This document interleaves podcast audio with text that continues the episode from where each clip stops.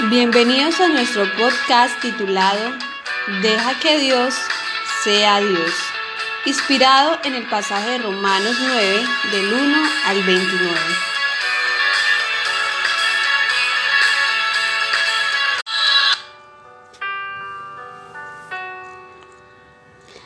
Con Cristo de testigo, hablo con toda veracidad.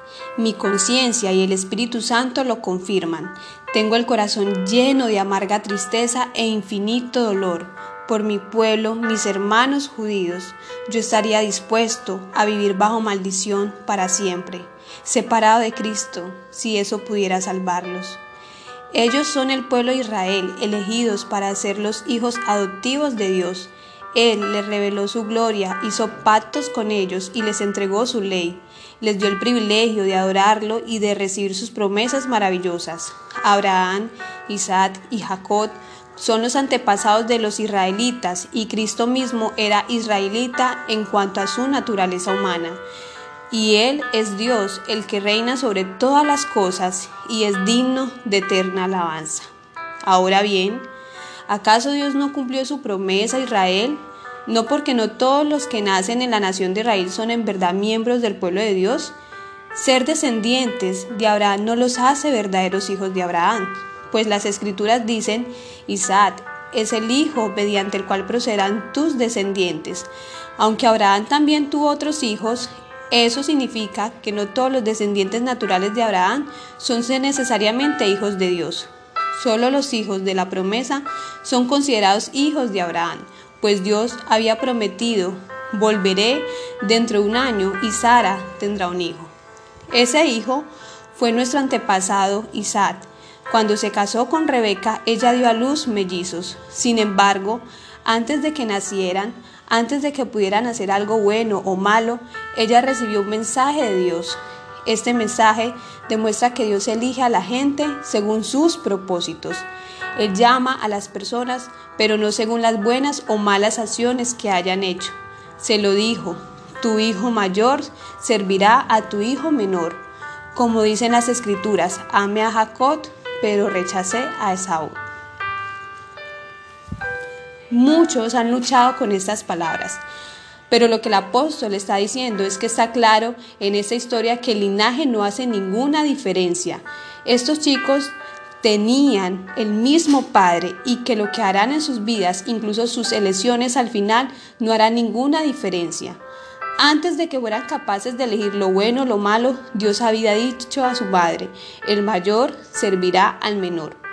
Con eso insinuó no solo que habría una diferencia en las naciones que seguirían y que uno estaría en el lugar de honor y el otro no, pero también que los destinos personales de estos dos hombres estarían involucrados a sí mismo.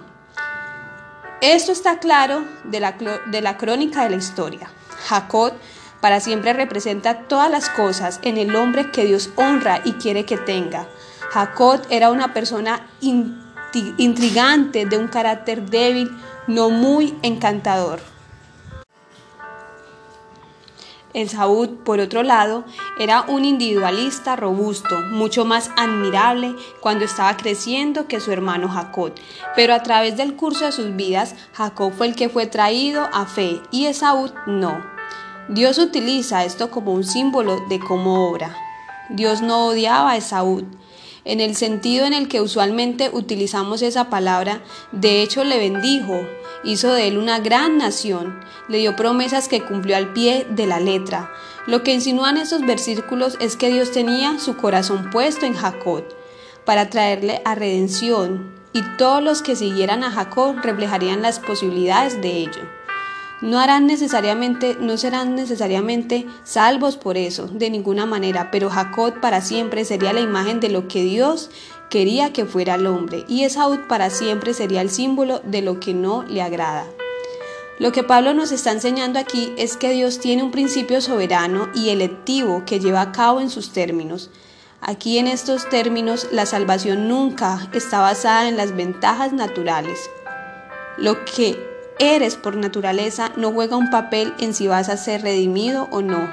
Y segundo, la salvación siempre está basada en la promesa que Dios da. Es por eso que somos exhortados en las escrituras a creer en las promesas de Dios.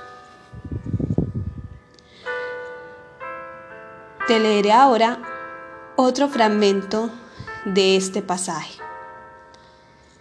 Estamos diciendo entonces que Dios fue injusto por supuesto que no.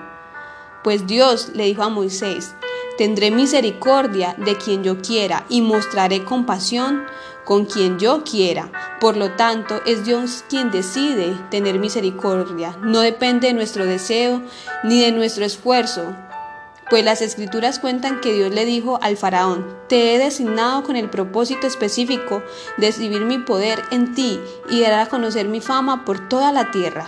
Así que como ven, Dios decide tener misericordia de algunos y también decide endurecer el corazón de otros para que se nieguen a escuchar. Ahora bien, ustedes podrían decir, ¿por qué Dios culpa a las personas por no responder? ¿Acaso no hicieron sencillamente lo que Él les exige que hagan? Yo quiero que pienses que el objetivo principal de este mensaje en esta mañana es demostrar que Dios es justo y recto en su elección incondicional. La elección de Dios no está basada en cuánto pecamos o en cuánto no pecamos, no está basada en algo de lo que hagamos, pensemos, sintamos o decidamos. Dios, por su gracia, elige a quien quiere antes de que nazca o haya hecho bien o mal alguno. El hecho de que seamos elegidos para vida eterna no depende de lo que decidamos o de lo que hagamos. El hecho de que seamos escogidos depende solo de Dios. No ha habido, no hay y nunca habrá una situación en la que seamos la causa decisiva de nuestra salvación. Dios nos ha elegido libremente para que no podamos gloriarnos en nosotros mismos, sino en Él.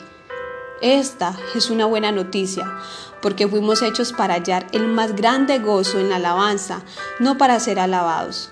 Probablemente la corrupción más profunda que todos hemos heredado desde la caída es que creemos y sentimos que la felicidad y la vitalidad provienen de la alabanza que recibimos en vez de venir de la alabanza a Dios. Pensemos Pensamos que el bienestar espiritual proviene de la importancia que se nos dé, en lugar de pensar que proviene de la liberación de la necesidad de sentirnos importantes, para de esta forma disfrutar alabando a Dios por siempre. Es para eso que fuimos creados y es precisamente alabando a Dios donde se encuentran los placeres más grandes, profundos y duraderos. No en la importancia que se nos dé, sino en olvidarnos de nosotros mismos para sentir el gozo de alabar la gloria de Dios, la cual en esencia consiste en su gracia libre y soberana. Y quiero eh, concluir recordándoles que ningún pecado que hayas cometido jamás puede impedir que seas uno de los elegidos de Dios. Dios fue y es siempre y será libre, y su registro anterior de pecados no fue ni es obstáculo para que tú y yo seamos elegidos. Así que invoca el nombre del Señor Jesús y serás salvo.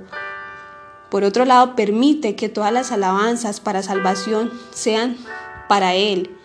Y cuando encuentren un descanso en Cristo por medio de la fe, gloríesen en esto. Las raíces de su seguridad crecen por siempre hacia la eterna gracia de Dios. Amén. Somos Comunidad Cristiana de Furabá. Si deseas conocer más acerca de nosotros, visita nuestra página web comunifurabat.com.